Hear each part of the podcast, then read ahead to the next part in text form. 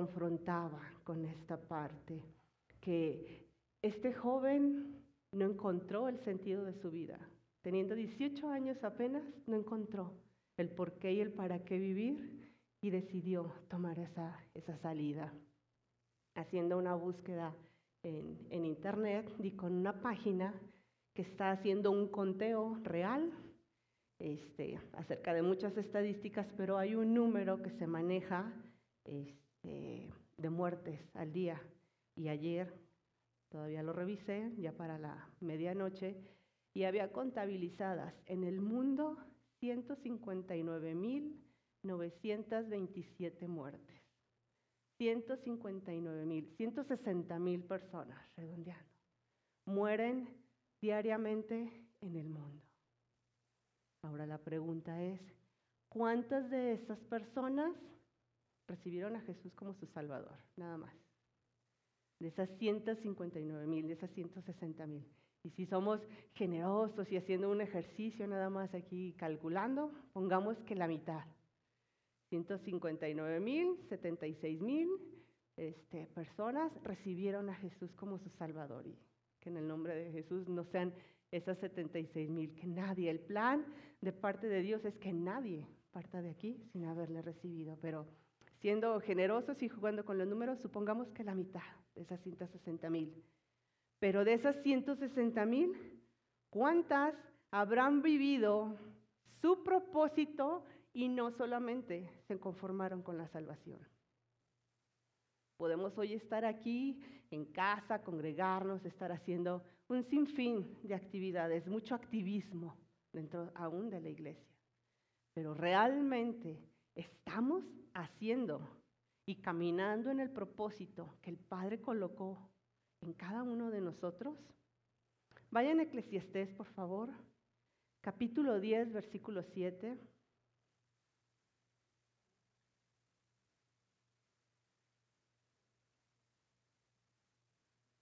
Eclesiastés 10, 7. Dice la palabra.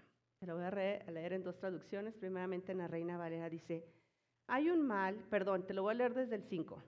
Hay un mal que he visto debajo del sol, a manera de error emanado del príncipe.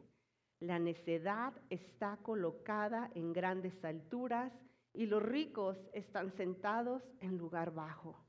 Vi siervos a caballo y príncipes que andaban como siervos sobre la tierra. Esta misma cita en la traducción, en la nueva traducción viviente dice de esta manera, dice, he visto otro mal bajo el sol.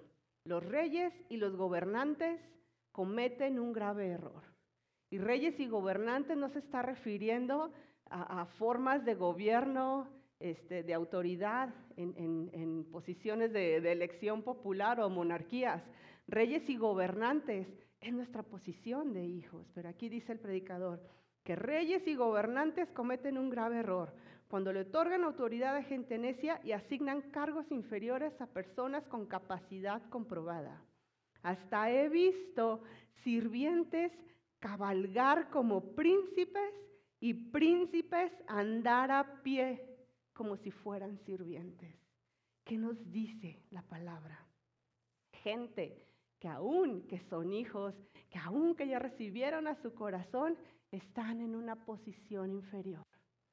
Pueden estar haciendo muchas cosas para servir, pero no están caminando en su propósito, no están funcionando de acuerdo al diseño que fue colocado en cada uno de ellos.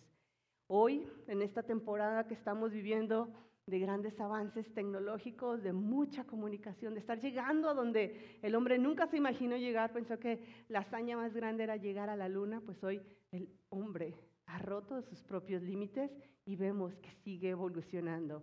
Pero ¿qué creen?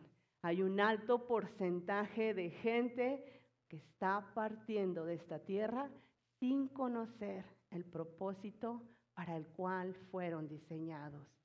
Nosotros quizá en algún momento de nuestra existencia, cuando fuimos adolescentes y que estamos este, de repente filosofando, nos hicimos esa pregunta, ¿y quién soy? ¿Y para qué estoy aquí? ¿Y cuál es mi misión en la vida? Y de repente que eso quedó por ahí en el olvido, pero Esas preguntas están grabadas en el ser del hombre, porque es verdaderamente lo que el hombre, hasta que el hombre encuentra esa conexión, es cuando da un giro total su vida. Eclesiastés, vayan ahí otra vez, 3, capítulo 11, perdón, versículo 11. Eclesiastés 3, versículo 11. Dice la palabra, todo lo hizo hermoso en su tiempo y ha puesto eternidad en el corazón de ellos, sin que alcance el hombre a entender la obra que ha hecho Dios desde el principio hasta el fin. El Padre desde que nos creó, Él puso su sello, puso una marca indeleble, puso la eternidad, puso su firma. Dice la palabra, mío eres tú, le pertenecemos a Él, pero hay una asignación que Él colocó para para nosotros, que así como lo vemos desde el comienzo en Génesis, que Dios creó eh, los árboles, las aves, los animales, todo en la creación obedece a un propósito. ¿Y por qué el hombre no? Todo en la creación está diseñado conforme a un propósito. Sabemos que el hombre fue colocado por encima de la creación, ¿verdad? Para ser gobernante, para ser mayordomo. Ok, pero en parte, es el propósito general, pero el propósito en particular es el que tú y yo tenemos que estar conociendo, descubriendo, porque eso no se trata de que alguien venga y te imponga manos y te diga, tú eres esto, tú eres lo otro, tú eres aquello. Ese propósito solamente nos es revelado en intimidad. Cuando pasamos tiempo con papá, ahí es donde nos es revelado. Hay un error que, está cometiendo, así como este joven que, te comentaba al, principio, cuando pensamos que no, no tenemos un sentido o un propósito de por qué estar aquí. Podemos estar en casa, podemos estar haciendo un sinfín de cosas, pero eso no es en realidad a lo que fuimos llamados. Si respondiéramos a la primera pregunta, va a decir, bueno, pues yo ya sé que soy un hijo, ¿verdad? Ya estoy aquí, ya recibí a Cristo, me congrego, este, salgo a hacer evangelización, chalala. Pero bueno, si intentáramos responder esa pregunta, ¿quién soy yo? ¿Cuál es mi identidad? Pues sí, ciertamente somos hijos, dice la palabra, que fuimos trasladados del reino de las tinieblas, que recibimos a Jesús, que nos convertimos en ciudadanos, en herederos, pero si tú te pones a pensar en todos esos que están partiendo, que para ellos la mayor tragedia que les está aconteciendo no es la muerte, sino el pasar de aquí sin conocer el propósito para el cual fueron diseñados. Sin propósito, la vida no tiene sentido. Si intentamos responder la siguiente pregunta, ¿de dónde vengo? pues bueno, ya sabemos, si somos hijos, pues sabemos que venimos del Padre, sabemos cuál es nuestro origen, sabemos quién es el que nos creó y cuando nosotros permanecemos, como te digo, conectados a esa fuente, es que nuestro origen nos es revelado. Pero aquí viene lo bueno. ¿Por qué estamos aquí? Responder esa pregunta. ¿Cuál es el propósito de nuestra vida? Eso hoy en día está constituyendo una frustración demasiado grande, sobre todo en los jóvenes, porque invadidos de toda esta tecnología, de todos esos iconos, de todas esas referencias de gente exitosa, cuando el joven no tiene el celular de moda, los tenis de moda, o no tiene tantos likes o tantos seguidores, o qué sé yo, tantas banalidades, no le encuentran sentido a su vida. Ya ni, ni siquiera quieren estudiar, o sea, con ser youtuber, con ser influencer, ya sintieron que triunfaron en la vida, pero no es eso. ¿Cuál es el propósito de nuestra vida? Lo vimos ahorita, ¿verdad? Con el ejemplo de este joven, pues si nosotros eh, decimos, bueno, pues yo eh, estudié tal carrera, me encuentro ejerciendo tal profesión, me encuentro dedicado a los negocios, al comercio, este, soy empresario, chalala, y, si decimos, yo, mi propósito es pues, ser el mejor maestro de esta, clase, ser el mejor doctor de este lugar, ser el mejor abogado, ser el mejor empresario, ser el mejor comerciante. Dices, pues sí, qué bueno, o sea, Dios nos llamó para hacer las cosas en excelencia y ser los mejores, pero el estar desempeñando un oficio, eso no significa que estés llevando a cabo tu propósito, ni aún el ser mamá o el ser ama de casa o el ser papá. Dios no nos llamó simplemente para eso. Entonces, nosotros, igual que toda esta generación de jóvenes, a veces nos lanzamos en búsqueda del éxito para ser los mejores. Nadie nos levantamos queriendo fracasar, ¿verdad? Todos los días. Ay, hoy, hoy voy a fracasar en este día y hoy voy a echar todo a perder y bien chido, ¿verdad? Nadie, o sea, todos queremos que nos salga bien, hacer las cosas mejores, hacer las cosas en excelencia y pues nos sumergimos en la corriente del río del mundo también buscando el éxito, pero ese éxito no se equipara o nada tiene que ver con lo que fuimos llamados a hacer. Proverbios 16, 25, vayan ahí.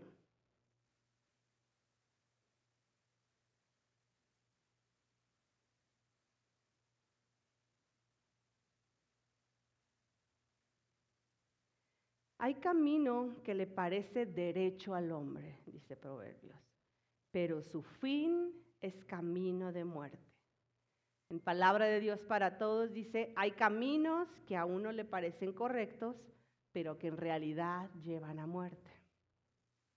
Puedes estar tomando decisiones, ir en pos de ese éxito, estar creyendo que estás cumpliendo con tu asignación de ser el mejor papá en esta tierra, ser la mejor mamá, estar desempeñando la mejor función, pero ese es un camino, en tu propia opinión, que eso es lo que tú debes de estar haciendo de aquí hasta que el Señor te llame y la palabra nos dice que nada, o sea, nos parecen derechos, pero que nada tienen que ver con lo que Dios nos asignó. Vamos a ver una historia de un hijo que está en Lucas, Lucas 15. Vayan ahí, por favor, Lucas 15, versículos 11. Aquí está. Vamos a leer del 11 al 24. La parábola del hijo pródigo, todos la conocemos.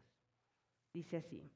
También dijo Jesús, un hombre tenía dos hijos y el menor de ellos dijo a su padre, Padre, dame la parte de los bienes que me corresponde, y le repartió los bienes. No muchos días después, juntándolo todo, perdón, el hijo menor se fue lejos a una provincia apartada y ahí desperdició sus bienes viviendo perdidamente. Y cuando todo lo hubo malgastado, vino una gran hambre en aquella provincia y comenzó a faltarle y fue y se arrimó a uno de los ciudadanos de aquella tierra, el cual le envió a su hacienda para que apacentase cerdos, y deseaba llenar su vientre de las algarrobas que comían los cerdos, pero nadie le daba. Ojo en esta parte. Y volviendo en sí, dijo, ¿cuántos jornaleros de la casa de mi padre tienen abundancia de pan y yo aquí perezco de hambre?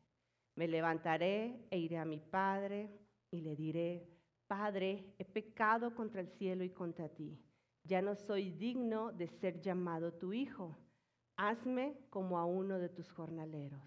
Y levantándose, vino a su padre, y cuando aún estaba lejos, lo vio su padre, y fue movido a misericordia, y corrió y se echó sobre su cuello y le besó. Y le dijo, y el hijo le dijo, Padre, he pecado contra el cielo y contra ti, y ya no soy digno de ser llamado tu hijo. Pero el padre dijo a sus siervos, sacar el mejor vestido y vestirle, y poner un anillo en su mano y calzado en sus pies, y traer el becerro gordo y matarlo, y comamos y hagamos fiesta. Porque este mi hijo muerto era y ha revivido, y se había perdido y es hallado, y comenzaron a regocijarse. ¿Me pueden poner la diapositiva? En el versículo 17, cuando leímos el momento, cuando el hijo dice aquí, que volvió en sí, a manera de chiste, yo creo que muchos cuando leemos esta parte dicen, pues si volvió en sí era porque estaba en no, ¿verdad? Pero no, no se trata de eso. Hay una palabra hebrea que refiere este momento. Esta palabra se conoce como Teshuvah. Teshuvah, en pocas palabras, quiere decir o se traduce como arrepentimiento, aunque más exactamente quiere decir volver, volver a Yahweh, volver al corazón de papá y obedecerle. También Teshuvah significa literalmente retorno y cuando hacemos Teshuvah, así como este hijo, es que ya hemos examinado nuestra forma de ser, hemos identificado en qué formas estamos mal y retornamos a nuestro estado previo. Esto es al diseño original, como el Padre nos, diseñó, como el Padre nos dibujó, como el Padre nos pensó en sus planes y aún nos escribió en el libro de la vida, es cuando sucede ese momento de que estamos yendo por nuestro propio camino, pero examinamos que vamos mal y retornamos. Y retornamos al corazón del Padre no solamente para sentirnos dentro de casa, para sentirnos en compañía con Él, sino que retornamos para obedecerle. Entonces, en este proceso de descubrir nuestro propósito de vida, el para qué estamos aquí, pues es necesario que comencemos a separar lo que somos de lo que estamos haciendo, porque podemos estar haciendo muchas cosas que nada tienen que ver ni con lo que somos, ni con ese propósito. Nos hemos encontrado muchas veces, si hacemos ese, ese autoanálisis a lo mejor muy breve de nuestras vidas, que podemos estar haciendo para ser. Ahorita decía Asael, yo soy la persona que Dios dice que soy. Es cierto, lo repetimos constantemente para que quede asentado en nuestra alma y para que eso sea el volante que gobierne nuestra vida. Pero ahora se trata que no nada más sea algo a nivel cognitivo, un pensamiento instalado en nosotros, sino que realmente pasemos del yo soy al ser. Lo que el Padre dice que yo soy. Como el Padre me conoce, como el Padre me ha llamado, eh, la función, la asignación que Él colocó, que realmente la estemos haciendo.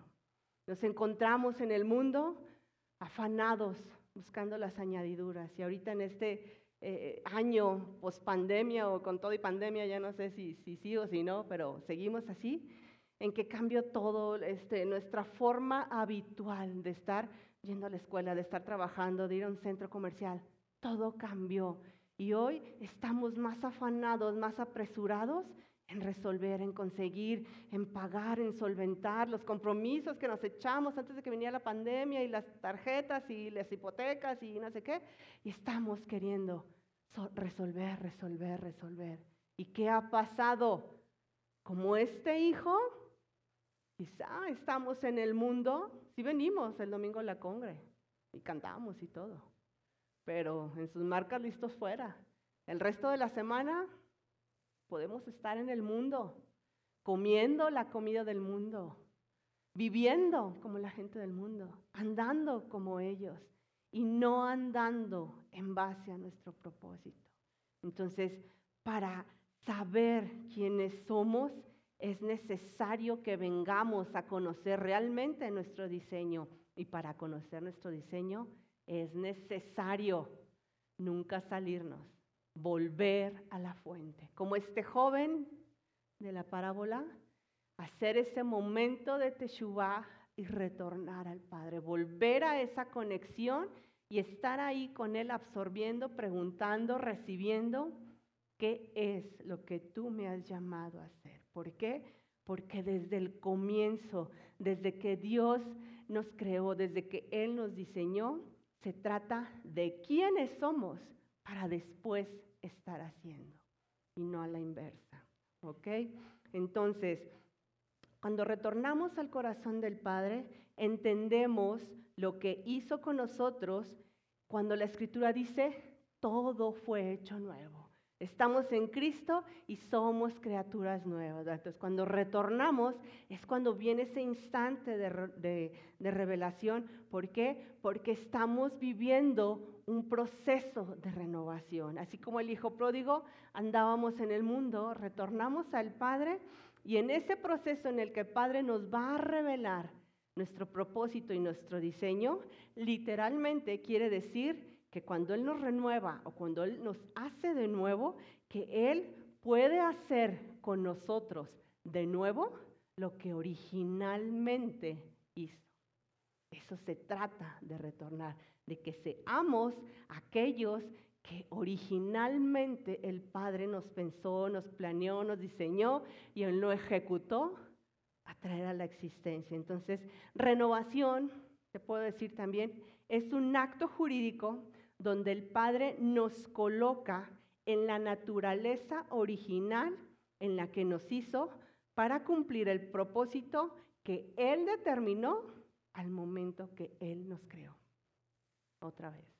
Renovación es un acto jurídico en el que el Padre, em, a ver, ya me perdí, nos coloca en la naturaleza original en la que Él nos hizo para cumplir el propósito que Él determinó al momento que Él me creó. ¿Ok? Entonces, cuando nosotros estamos caminando sin este entendimiento, quizá haciendo mucho activismo para agradar, haciendo muchas cosas para buscar ser, pues nos podemos ilustrar de esta manera que solamente estamos mostrando conocimiento, más no entendimiento. Y como la higuera que Jesús un día maldijo, nada más estamos mostrando follaje, estaba verde, ¿verdad? Pero no tenía fruto.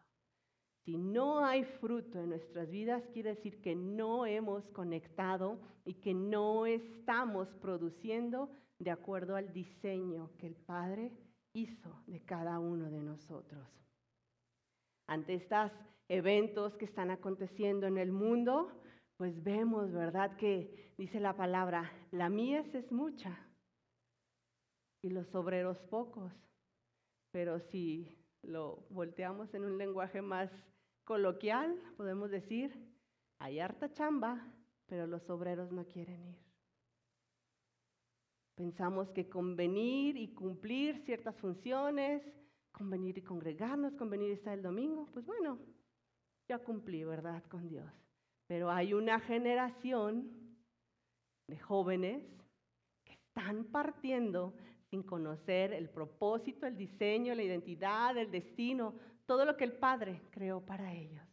Decimos que los jóvenes son la plataforma, que nosotros estamos edificando la plataforma sobre la que ellos van a continuar.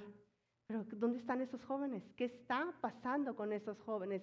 No estamos conectando con esos jóvenes. Entonces, ¿Para qué estamos tú y yo aquí? Esta es la temporada en la que es necesario que nos vayamos a la fuente, nos conectemos a la fuente para descubrir para qué fuimos creados. De acuerdo al diseño general que el Padre hizo de nosotros, pues en tres puntos te puedo decir que estamos aquí para resolver problemas, para suplir necesidades, lo, veíamos a manera de conclusión en, la clase de finanzas.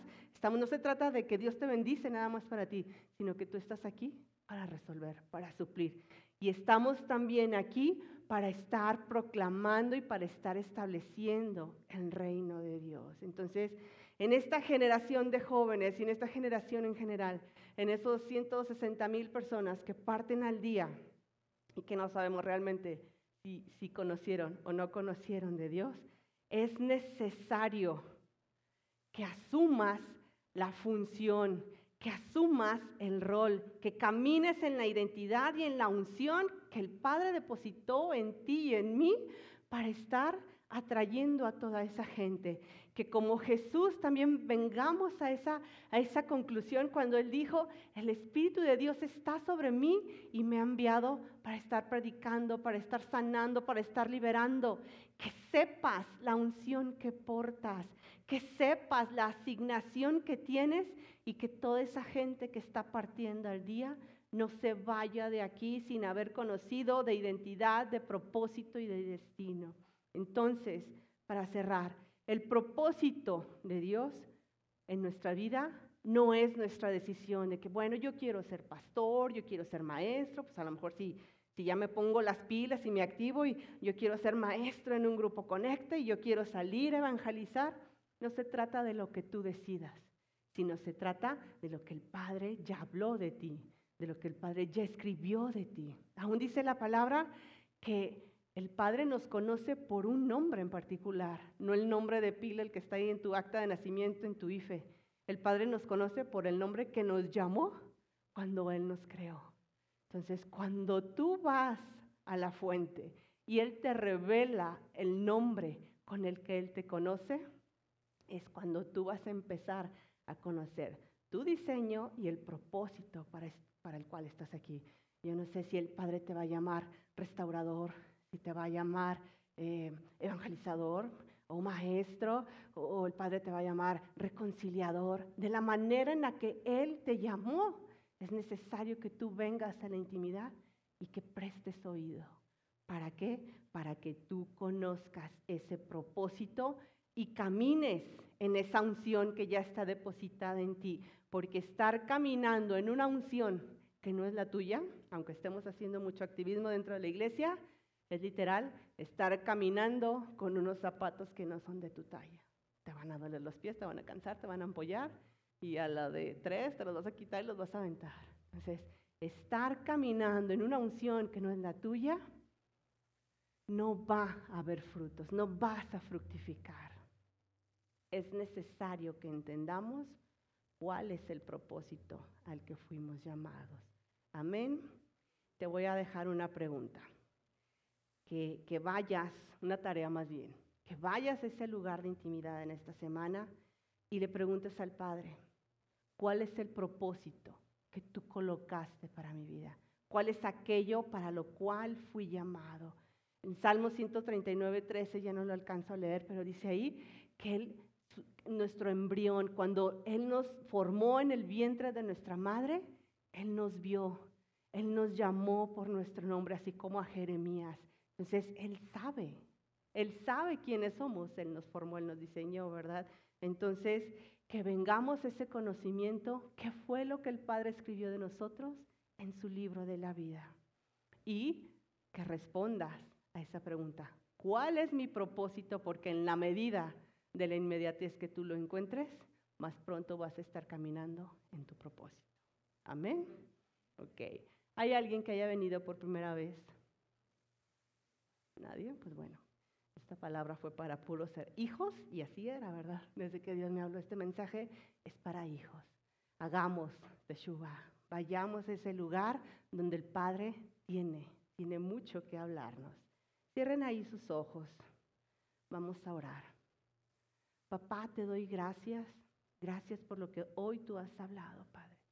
Que espíritu de sabiduría, espíritu de consejo, Espíritu de revelación, Padre bueno, estén fluyendo en esta casa. Ven y manifiéstate en la vida de cada uno de tus hijos, papá. Revélate, Padre bueno, que en, ese, en esa búsqueda, en ir a ese lugar de intimidad contigo, en ese momento de conexión, Padre, que suceda ese momento Teshuvah, Padre. Que si hemos estado agotados, afanados, papá, en las cosas del mundo, en estar buscando las añadiduras, Padre, que venga a nosotros ese instante, papá, para retornar a tu corazón, para conectar con nuestro diseño original, papá, para conocer el nombre con el que tú nos llamas, Padre, que sepamos realmente la unción que portamos y entender el por qué y el para qué estamos aquí. No es casualidad, Padre, que tú nos hayas separado del resto del mundo, que tú nos hayas escogido, mi Dios, por sobre todas las generaciones y hoy nos estés instruyendo, hoy nos estés hablando, hoy nos estés aún capacitando, Padre, para la asignación que tenemos que hacer, papá. Que así como Jesús, cuando Él reconoció que era tu espíritu, que era gracias a ese poder, a esa unción, a ese fluir de ti, mi Dios, que era lo que lo capacitaba y lo habilitaba, que de la misma manera, Padre, nosotros entendamos la unción que portamos, el poder que habita en nosotros y la asignación, papá. La asignación que nos ha sido colocada. Revélanos, papá. Revélanos el por qué y el para qué estamos aquí, Padre. En el nombre poderoso de Jesús. Amén.